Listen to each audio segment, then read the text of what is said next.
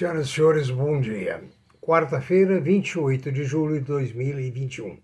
Aqui, professor Aécio Flávio Lemos, para lhes dar um brief sobre o mercado ontem as probabilidades do mercado hoje. Ah, eu tenho um recado para todos. É o seguinte: esses vídeos, o conteúdo é preparado por mim e a ilustração é feita na Irlanda através do meu filho. Então, nós passaremos a fazer esse vídeo duas vezes por semana às segundas e sextas.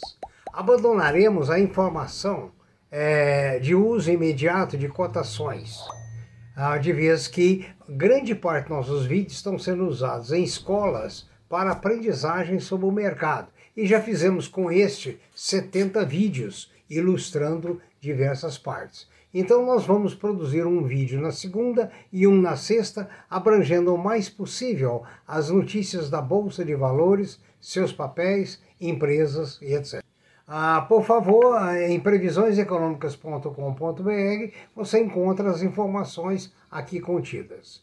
Na Ásia, a baixa, exceto Tóquio e a Coreia, foi muito influenciada pela China, ou seja, a China continua pesando muito lá na Europa também. A Europa também operou em baixa hoje.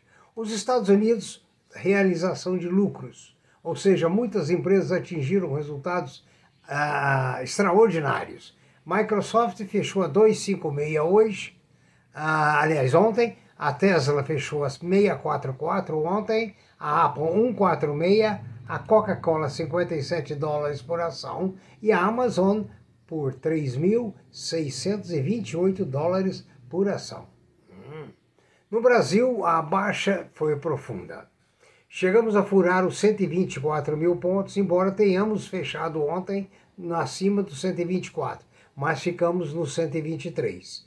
Houve muita retirada de dinheiro, muita saída de dinheiro do Brasil. É, de maneira que eu tenho reafirmado a vocês um ponto que muita gente não gosta, não é um ponto político, é economia política, que os políticos têm prejudicado muito a pátria, aliás, faz pouco tempo, é só desde 1500, ano domini. O petróleo em Nova York fechou a 73 dólares e 40 centavos. O dólar a 5,17 ontem. O euro a 6,12 fechou ontem. O ouro fechou a 1,801. A prata com a boa baixa de 2,32 fechou a 24,72. O cobre a 4.555 a tonelada, o alumínio a 2.485 a tonelada e o paládio a 2.609 as commodities em baixa, exceto café e soja. Então, os mercados asiáticos vêm sofrendo, aliás, os mercados do mundo todo vêm sofrendo muito é, por receio das interferências da China nas empresas educacionais. A China quer que a educação seja gratuita e seja estatal. Né? E a, as informações são que as intervenções em empresas de tecnologia são muito intensas. Né? O setor imobiliário, que é governamental na China, também vão sofrendo muita influência política, de maneira que a China vem espalhando é, maus ventos em todo o mundo. Interessante em Wall Street, todo mundo sabe que fica em Manhattan, em Nova York, tem torres vazias, prédios vazios, coisas que nunca se pensou que iria acontecer, né? como na Avenida Paulista, em São Paulo. Né? Nunca pensávamos de ter vacâncias, de ter alugas-se. Né?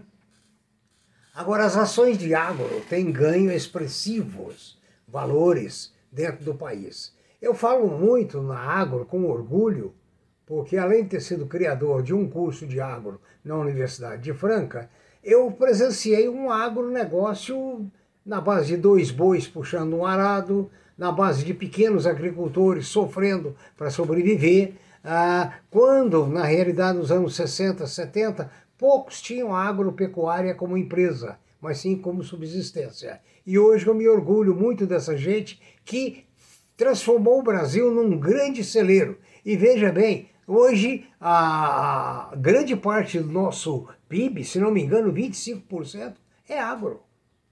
É agro. E foram desprezados nos anos passados. A divulgação dos resultados da Vale e da VEG mexem com o mercado essa semana. Amanhã sai o resultado da VEG, que muitos esperam é, bons resultados. A Unifique estreou na, na, na Bolsa nesta terça-feira, ontem, com uma oferta pública prevendo uma venda a R$ nove reais e alguma coisa. E ela caiu substancialmente. Ela caiu, embora ela foi lançada a 8,60 e operava às 16 horas a 8,30.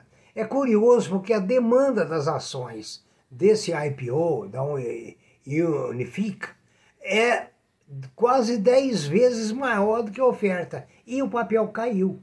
Quer dizer, a lei da oferta e da procura não funcionou. Entendeu? Ah, ontem também nós noticiamos que a AgroGalaxy também estreou em queda. O Citibank está vendendo dólar futuro a 5,32, eh, elevando a estimativa da inflação para 6,24. Quer dizer que aquela questão do dólar abaixo de 5, a gente fica meio na dúvida, né? Ah, segundo a é, é, publicação da Fast Markets MB, o minério com 62% de teor de ferro foi negociado a 202 dólares na China, representando uma leve queda de 0,8. Ah, ontem eu falei com vocês sobre as opções de compra. Opção de compra é quando você acredita que um papel vai subir e você faz então, ou você compra o direito de subscrever aquele papel a um determinado valor, pagando um prêmio por isso. Também tem o oposto, tem a opção de venda put, ou seja, a opção em que você aposta na baixa.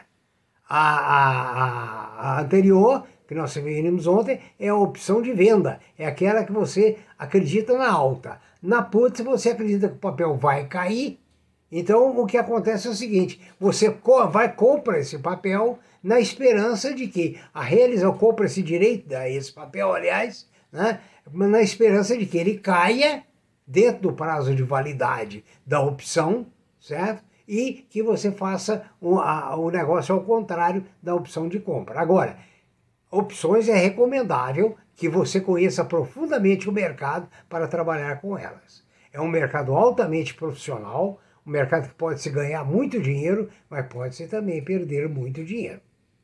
Que você tenha um bom dia, que essas informações tenham sido úteis para você e que você uh, recapitule os nossos 70 vídeos que estão no nosso site à sua disposição e que alguns têm informações já superadas de cotações, mas todos eles contêm alguma lição uh, de duração longa para a aplicação contínua nas suas atividades no mercado. Até o próximo vídeo, muito obrigado, bons negócios, sucesso e saúde. Obrigado.